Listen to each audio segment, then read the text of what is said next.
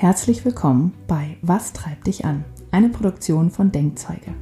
In dieser abgeschlossenen Serie erfährst du alles über die einzelnen Motive aus der inneren Motivanalyse von Denkzeuge. Was treibt dich an? Was hält dich zurück? Wie kannst du deine Energie am besten einsetzen? Wie gestaltest du dein Leben am besten, um dein volles Potenzial zu entfalten? Antworten auf diese Fragen und viele Tipps aus der Praxis gibt dir Michaela Lang von Denkzeuge die die innere Motivanalyse entwickelt hat. Die Fragen stellt Julia Meder von Dreamfinder Coaching und Denkzeuge Partner Coach. Viel Spaß mit deinen Motiven.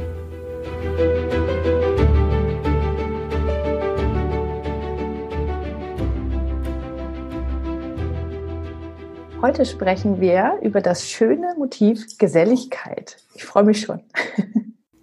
Ja, das ist wirklich ein wunderschönes Motiv ähm, weil es hat ja ganz viel mit Menschen und deren Antrieb und deren Lust nach Geselligkeit zu tun.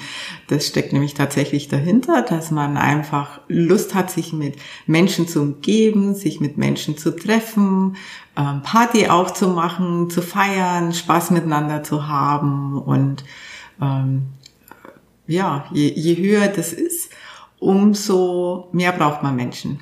Das heißt, Menschen hier wieder mit einem sehr hohen Wert, die können gar nicht ohne Menschen. Für die ist es ganz furchtbar und denen fällt die Decke auf den Kopf, je höher das Motiv ist, ja, ähm, wenn sie keine Menschen um sich herum haben, ja. Und natürlich ist es umgedreht genauso. Je niedriger dieser Wert ist, umso weniger braucht man Menschen. Und wir sind ja immer wieder in dieser äh, Werteskala von 0 bis 30. Und ähm, tatsächlich ist es aber nur so bei einer Null, dass man gar keinen Menschen um sich braucht. Man kann das fast so prozentual hochrechnen, wie viel Prozent am Tag man mit wie vielen Menschen zu tun haben will. Also das geht so tatsächlich so fast linear nach oben. Das heißt, äh, bei einem Wert von unter fünf, da möchte ich dann schon ein, zwei, drei, vier, fünf Leute so in meinem Umkreis oder Freundeskreis wissen. Aber das reicht mir auch schon und das bitte auch nicht so oft. Ja, da braucht man seinen Rückzug und braucht äh, dieses ganze soziale Umfeld nicht. Da findet man in der Ruhe und im Alleinsein Kraft. Das können sich gesellige Menschen gar nicht vorstellen, weil für die ist es wie oft so, in einem hohen Motiv äh, selbstverständlich, dass man doch mit Menschen umgeben sein will. Also das ähm, ja geht gar nicht anders. Und da, da ist es dann wieder so schön zu verstehen, dass es tatsächlich den Menschen mit einem hohen Geselligkeitswert sehr viel mehr Kraft gibt, mit Menschen zusammen sein, als welchen mit niedrigen Wert, weil die, den raubt es eher Energie. Also als Beispiel tatsächlich, das, äh, bei mir kann man sich immer gar nicht so vorstellen, wenn man mit mir zusammen ist, dass ich einen relativ niedrigen Geselligkeitswert habe und es tatsächlich genießt, Zeit für mich zu haben. Also ich schöpfe Kraft in der Ruhe, Kraft im Alleinsein. Und jetzt ist er nicht so niedrig, dass ich mit gar keinem was zu tun haben will. Aber mein Kreis ist tatsächlich so, wie, wie mein Wert auch dazu passt. Ähm, ich brauche und wünsche mir das auch ab und zu mal. Und dann ist es auch so eine Gruppe, die dann, sage ich mal so, 10, 15, 20 Leute maximal nicht überschreiten darf, dann bin ich schon überfordert. Und wenn ich dann irgendwo mit Olli hingehe, der ist ein bisschen geselliger als ich, dann hänge ich mich erstmal so in seinem Schatten, ja, und, und schaue erstmal so, mm, mm, was sind da für Leute und will ich hier wirklich mit allen reden? Und natürlich, dann kommen die anderen Motive noch mit dazu, dieser andere Antrieb, äh, Geselligkeit alleine ist es ja nicht, sondern äh, wenn ich dann das Gefühl habe, oh, das sind viele interessante Leute, von denen kann ich was lernen, Wissensdurst kommt dann dazu, dann taue ich ein bisschen mehr auf, ja.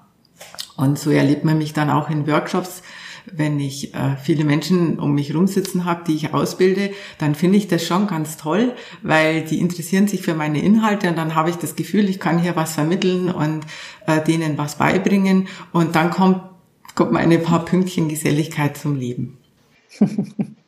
Ist das denn tatsächlich so ein, ähm, dass die Menschen mit einem hohen Wert, äh, Geselligkeitswert auch wirklich einen großen Freundeskreis haben? Oder reicht es denen einfach, dass die ähm, die gleichen Menschen, zum Beispiel die Familie oder so, ein paar Freunde immer um sich haben? Ähm, ja, das ist so und das kann ich tatsächlich auch aus der eigenen Familie heraus äh, sagen. Wir haben da ganz unterschiedliche Werte und wir haben einen in der Familie, der hat den Wert 30. Und das geht einfach gar nicht allein zu sein, ja. Der, der hat jetzt seit ähm, einem halben Jahr eine Wohnung für sich alleine.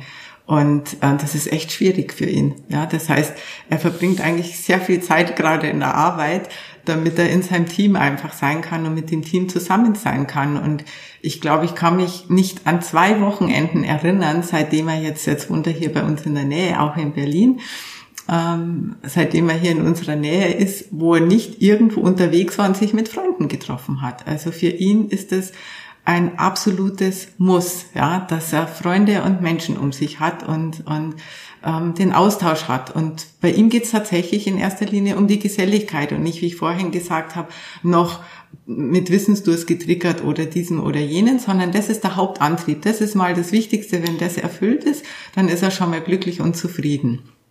Und wir hatten jetzt eine ganz süße Situation.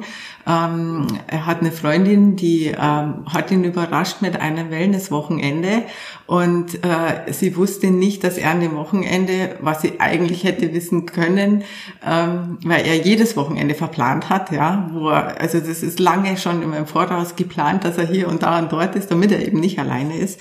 Ähm, und er hatte schon ein Wochenende in, in London äh, geplant mit seinen Freunden, um da Party zu machen.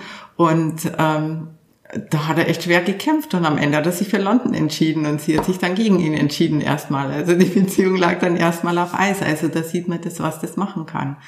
Und ähm, ja, ich fand es selber bei mir auch ganz interessant, als ich so mit den inneren Motiven angefangen habe und wir das auch so das erste Mal miteinander gemacht haben. Ich war nämlich auch immer der Überzeugung, dass mein Mann ebenso einen hohen Geselligkeitswert hat und dass mich das so ein bisschen stresst, weil ich immer das Gefühl habe, er will viel raus, er will viel unter Leute und ähm, ich muss da mit jedes Mal. Und das stresst mich dann, wenn ich jedes Mal irgendwo hin muss, wo immer wieder viele Leute und große Menschenmengen sind. Und dann haben wir aber festgestellt, dass unser Wert gar nicht so weit auseinander ist, sondern dass es bei ihm tatsächlich der große Wissensdurst ist, der ihn raustreibt und der treibt ihn und das hat sich dann auch bestätigt, nicht nur in, ähm, in Gesellschaft oder in Menschenmengen, sondern es treibt ihn dahin, wo er was lernen kann. Und da ist es egal, ob Leute sind oder nicht, aber wenn da Leute sind, dann muss er von denen was lernen wollen. Und dann fand ich das wieder ganz cool, weil dann haben wir natürlich zusammengepasst und ähm, das ist auch null Reibung eben dadurch mehr in unserem Leben. Also das ist wirklich ganz äh, spannend. Hm. Und wenn, also diese Menschen machen haben gerne andere Menschen um sich, machen gern Party anscheinend, auch wenn sie jünger sind, vielleicht auch wenn sie noch älter sind. Ähm, aber wie sieht's denn aus? Sind das denn auch die, sagen wir mal, diese Rampensäue, ja, also die wirklich im Mittelpunkt stehen und, und stehen müssen? Oder sind, sind die einfach nur, sind die auf einer Party oder müssen sie auch tatsächlich den Mittelpunkt ähm, haben? Das hängt jetzt wieder an der Kombination mit einem anderen Motiv zusammen. Das heißt, wenn ich jetzt mal einfach eine, ein hohes Geselligkeitsmotiv habe als Hauptmotiv und zum Beispiel das Motiv Sichtbarkeit, Außenwirkung ist eher niedrig, dann bin ich eher ein Mensch, der sich einfach in der Masse wohlfühlt und ein Teil davon ist. Wenn ich jetzt den Wert Sichtbarkeit noch hoch habe, dann will ich im Mittelpunkt stehen, dann will ich auf der Bühne stehen, dann will ich also, es gibt ja so diese Werbungen, wo so ähm, Menschen dann auf der Bühne stehen und in die Masse reinspringen und so weitergetragen werden. Das sind dann diese Kombinationen. Das heißt Hochgeselligkeit, Hochsichtbarkeit, ähm, da passt dann das zusammen. Also das muss nicht unbedingt immer so sein. Das kann auch einfach so sein, dass man sagt, nein, ich will Teil eines Teams sein, ich will Teil eines Vereins sein, ich will einfach immer Teil von Menschen sein. Ja, äh, Menschen, also zum Beispiel Menschen, die man bei Starbucks mit dem Laptop den ganzen Tag sitzen sieht oder auch so diese WeWork äh, ähm, äh, Einrichtungen, die es jetzt überall gibt, also diese Coworking äh, Places, ähm, da findet man in der Regel schon Menschen, die einen höheren Geselligkeitswert haben. Wenn sie niedrigeren haben, sitzen sie wahrscheinlich wieder in einem Einzelbüro. Aber die, die einen hohen Geselligkeitswert haben, die brauchen einfach Menschen um sich. Man muss nicht immer reden, aber man muss das Gefühl haben, ich kann reden, wenn ich reden will und ich kann mich austauschen und ähm, ich kann mit anderen zusammen sein. Hm. Es ist eher der, die Lust dahinter, Menschen auch zusammenzubringen das, das ist eher die Lust. Und wenn dann noch ein hohes Einflussmotiv dazu kommt, äh, dann nehme ich das noch schneller in die Hand, ähm, als wenn auch das niedrig ist. Also verschiedene Motive hinten dran bringen dann die Geselligkeit schon auch wieder in unterschiedliche Richtungen, aber grundsätzlich ist ein hohes Geselligkeitsmotiv und übrigens auch im Alter Party machen immer mit dabei. Äh, ist das so ein Spaßmotiv? Ja, ist ein Spaßmotiv tatsächlich, ja.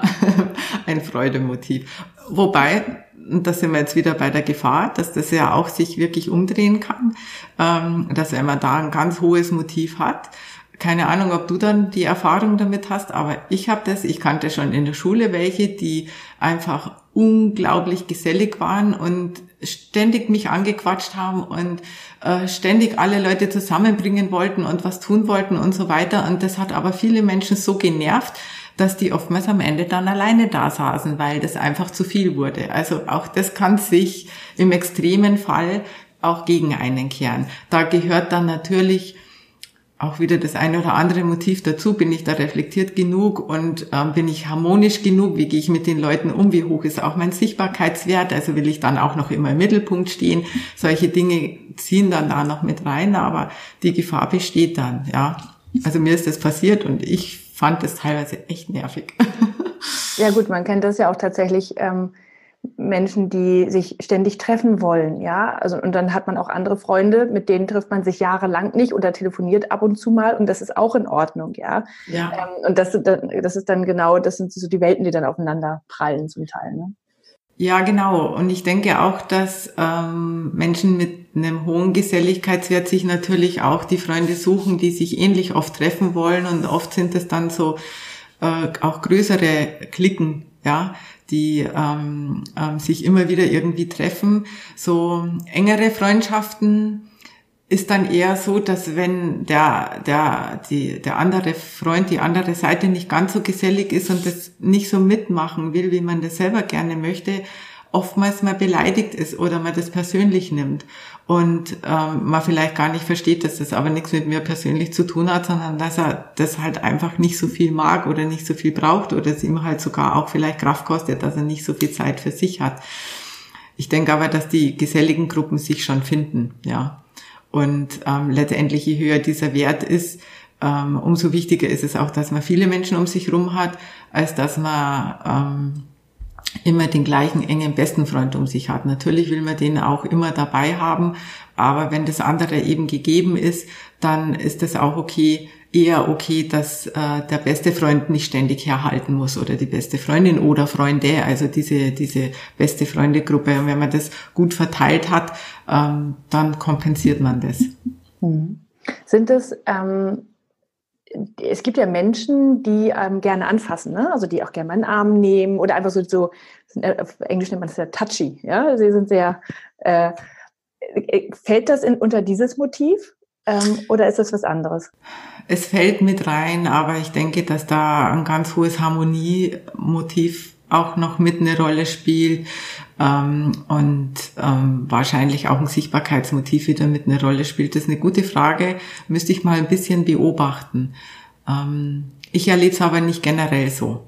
Also gerade jetzt wieder in der eigenen Familie ist das jetzt nicht unbedingt das Wichtigste, sondern das Wichtige ist, dass wir zusammen sind. Ja. Ja. Wenn der Wert niedrig ist, ne, ähm, haben wir auch schon ein paar Mal bei Fällen gehabt, gerade ähm, wenn du gesagt hast, okay, hast du das mal beobachtet, ähm, ist der runtergegangen, der Wert, ja, wenn mhm. man öfter mal eine IMA gemacht hat ja. ähm, über eine Zeit. Ähm, da gibt's ja dann auch ein Thema, ne, wenn der Geselligkeitswert runtergeht. Ja, genau, ein leider dann sehr trauriges Thema. Das heißt, selbst wenn ich jetzt eine IMA nicht öfter gemacht habe, das sehe ich auch, wenn ich das erste Mal eine IMA kriege und der Geselligkeitswert sehr niedrig ist, also unter fünf. Und ähm, weitere Motive wie Abenteuerlust, Wettbewerb, ähm, Bewegung, also da gibt es einige Motive, die damit dranhängen können, ähm, mit nach unten gegangen sind, vielleicht der Gesundheitswert ganz hoch ist inzwischen ähm, oder insgesamt das komplette Profil sehr niedrig ist, also dass die Werte tatsächlich erst unter 20 überhaupt losgehen, dann ist es für mich ein deutliches Warnzeichen auf Richtung Erschöpfung. Und dann schaue ich mir auf jeden Fall, wobei das mache ich ja immer, bei mir ist immer der Stresssensor und der Live-Sensor in Kombination mit einer IMA dabei. Und dann schaue ich immer den Durchschnittswert vom Stresssensor an, wo der liegt. Und auch immer da nochmal das Gesundheitsmotiv, wie gesund empfindet sich derjenige noch, der das ausgefüllt und ähm, ausgearbeitet hat. Und wenn der Gesundheitswert im Stresssensor niedrig ist und der Durchschnittswert um die fünf und drunter liegt, dann kann man eigentlich davon ausgehen, dass der auf jeden Fall schon in einem Erschöpfungszustand und in einem äh, Burnout-Zustand steckt oder mit Vollgas in diesen Zustand reinfährt und ähm, vielleicht sogar schon depressionsgefährdet ist. Und da muss man also wirklich die Notbremse ziehen, ähm, weil das leider Gottes so ist, dass auch eine Depression in einen chronischen Zustand führen kann und ähm, viel länger dann dauert, wenn man das nicht rechtzeitig erkennt und rechtzeitig dagegen arbeitet, ähm, dass man wieder rauskommt. Das ist tatsächlich ähm, ein langer Weg dann, aus einer Depression wieder rauszukommen. Hm. Ja, es ist tatsächlich dieser Rückzug, ne? Also wenn der Geselligkeitswert dann mit runtergeht, das ist dieser, dieser soziale Rückzug. Also das muss es aber eben nicht unbedingt heißen. Deswegen kann ich nicht sagen, wenn einer einen niedrigen Geselligkeitswert hat, dass er auf negativ gesehen depressiven sozialen Rückzug ist, sondern das kann auch einfach was sein, was er schon lebenlang mit sich rumträgt. Deswegen ist es richtig, was du am Anfang gesagt hast, wenn man eine IMA schon mal öfter gemacht hat und dieser Wert im Lauf der Zeit, wo man jemanden begleitet, nach unten geht, ähm, oder er selber dann, wenn man es hinterfragt, sagt, ja, früher war ich viel geselliger, ich war viel mehr mit Leuten unterwegs, aber ich habe keine Lust drauf, dann ist es auch ein ganz klares Zeichen. Da brauche ich nicht unbedingt eine zweite IMA, aber die wird es natürlich noch eindeutiger machen.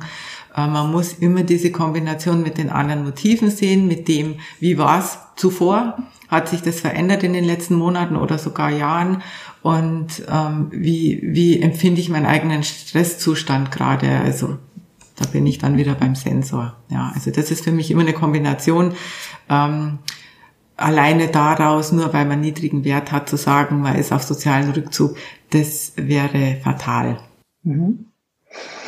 Ich finde, ähm, das ist halt auch so ein, so ein Wert, der eigentlich eher so ein, ne, so ein, haben wir schon gesagt, so ein Spaßwert ist, der einfach nett ist, aber äh, der auch durchaus zu viel Stress führen kann, wenn man in einer falschen Situation ist. Ja, also wenn man zum Beispiel Hochgeselligkeit hat und ich sehe das bei meinen Expat-Partnern, wenn die dann im Ausland sitzen und kein, ihre, ihre, ihren Freundeskreis nicht mehr haben, dann nicht mehr darauf zugreifen können, sich das neu aufbauen müssen, aber schwer fällt wegen der Sprache oder so, dann ähm, dann ist das sehr viel Stress, wenn sie das dann nicht haben können. Mhm. Ja, und dann Zeitverschiebung können sie nicht telefonieren mit ihren Freunden oder so.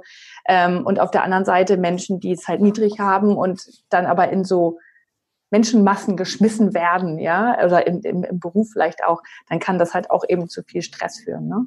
Da gibt es ja. auch wirklich tatsächlich Berufe, die für beide Seiten immer jeweils besser geeignet sind, ne? sowohl für die Geselligen und die, die weniger Geselligen. Ne?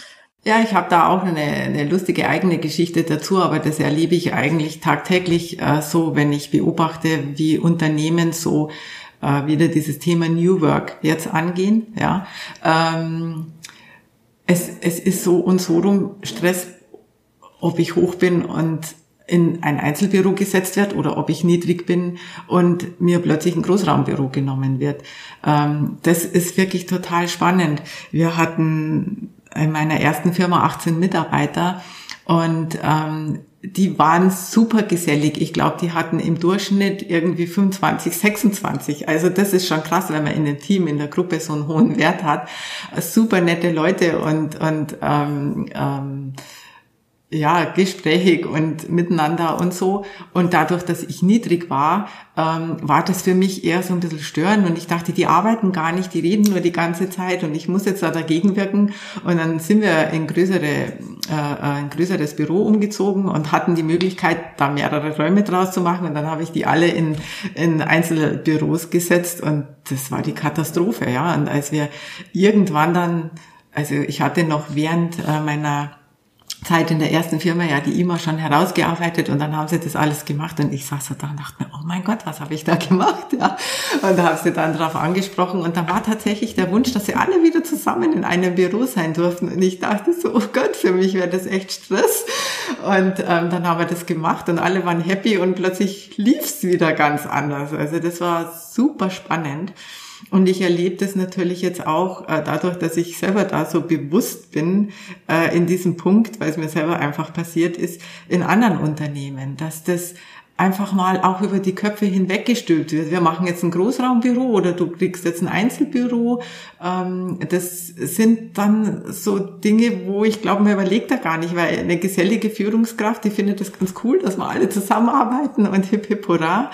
Und ähm, eine andere Führungskraft mit einem niedrigen Geselligkeitswert kommt gar nicht auf die Idee oder fühlt sich, so wie ich eben damals, selber gestresst, wenn sie sich plötzlich mit in so ein Büro sitzen muss. Und da muss es nicht unbedingt jetzt dieser Einfluss Machtwert sein, der da gestresst ist, dass man da mittendrin sitzt, sondern es ist echt dann vielleicht auch der Geselligkeitswert, der ihn da stressen kann, weil er jetzt jeden Tag im Chatty-Modus praktisch sein muss und äh, das für ihn richtig Stress sein kann, dass er nicht mehr seine eigene Ruhe und seinen Rückzug da finden kann.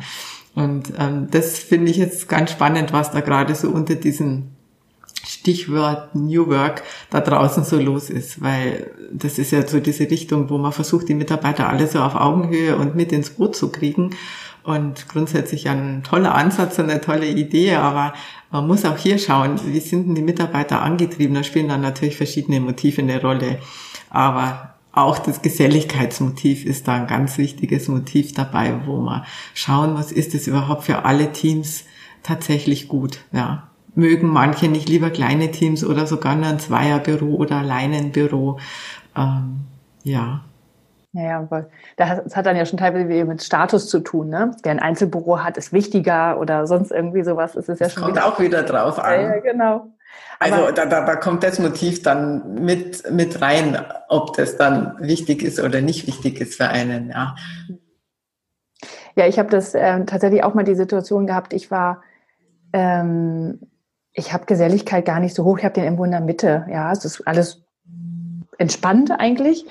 Aber ich bin auch in ein, äh, von einer Führungskraft, die, die muss Geselligkeit niedrig gehabt haben, ja. Mhm. Die hat mich in ein Büro gesetzt, in einem anderen Gebäude, im fünften, das war zugangsbestrengt, im fünften Stock, in der letzten Ecke. Es ist nie jemand mal so vorbeigekommen.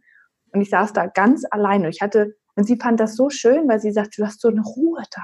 Und ich dachte mal, oh Gott, ist, ja, aber ich, mein Wissensdurst ist dann halt, ich, der wurde nicht befriedigt, ja. Nee, auch dein Geselligkeitswert nicht. Ja, also, genau. Ja, eine 15 ist in dem Moment dann auch schon so, dass die echt leidet, wenn du ganz alleine bist. Klar, weil von 0 auf 15 oder von 15 auf 0, das ist schon äh, ein Riesenunterschied zu dem, was du dir wünschst, weil äh, eine 15 heißt einfach, okay, ja, ich will Menschen um mich haben, das macht mir Freude, aber ich kann auch ohne Menschen. So, aber nicht dauernd. Also beides geht nicht dauernd. Dauernd Menschen geht nicht bei einer 15 und dauernd nicht Menschen geht nicht bei einer 15. Du brauchst eben ja, diese, diesen Wechsel. Und genau. das geht natürlich gar nicht, wenn man dich dann in ein Büro setzt, wo du also völlig abgeschieden niemals. und ganz alleine bist.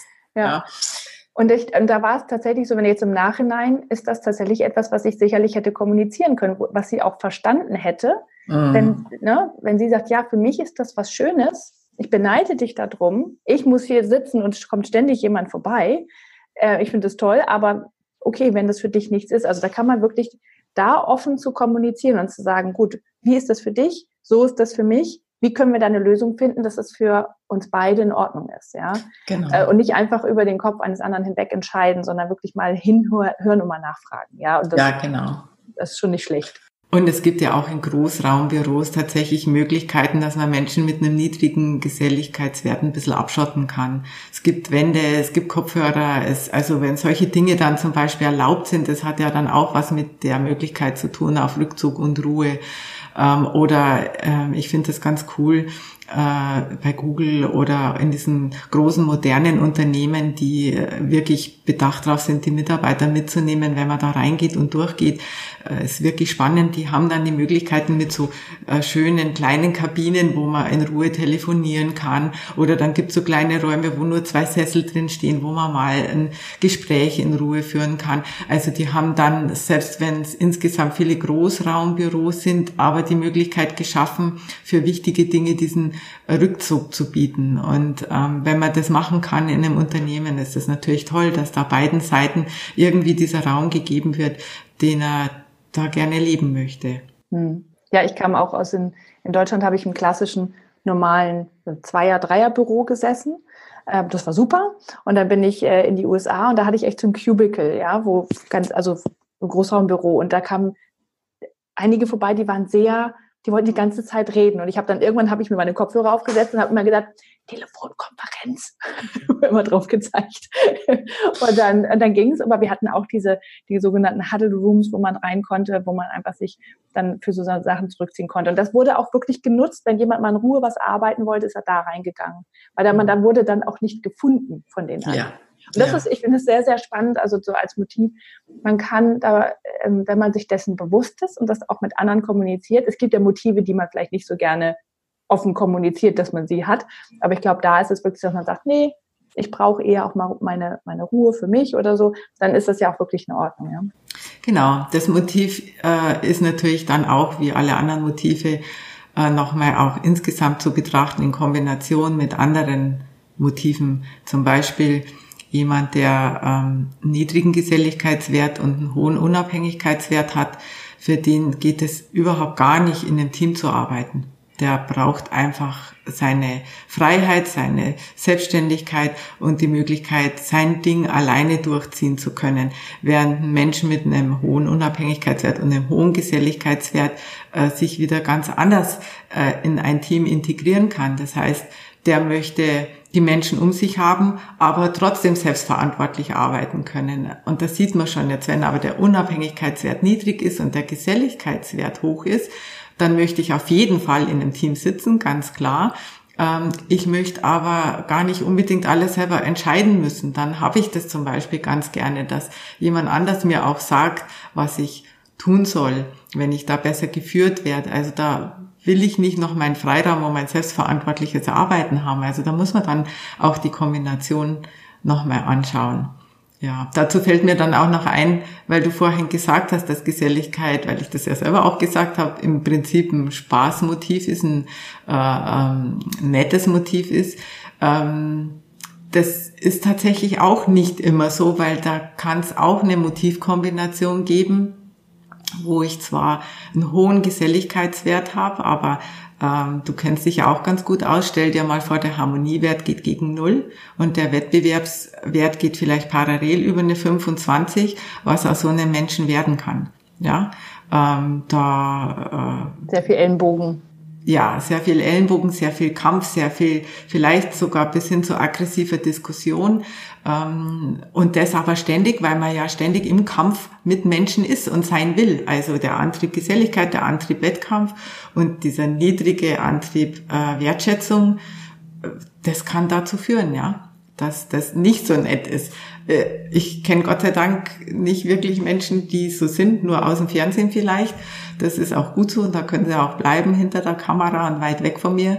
Aber das gibt's auch. Ja, also auch diese Kombinationen sind auf diesem Planeten unterwegs und die sind nicht immer nur nett, nur weil man Geselligkeit hoch hat. Aber meistens doch sehr angenehme Menschen. Sehr schön. Gut. Dann äh, ja, war's das mit der Geselligkeit für heute. Ja, danke schön. Das war Was treibt dich an von Denkzeuge mit Michaela Lang und Julia Meder. Wenn du mehr über deine eigenen Motive erfahren willst und was dich wirklich antreibt, dann schau doch mal vorbei auf www.denkzeuge.com. Du kannst direkt mit dem Live-Sensor deine aktuelle Lebenssituation reflektieren und herausfinden, wie zufrieden du in den einzelnen Bereichen deines Lebens bist. Wir freuen uns auf dich.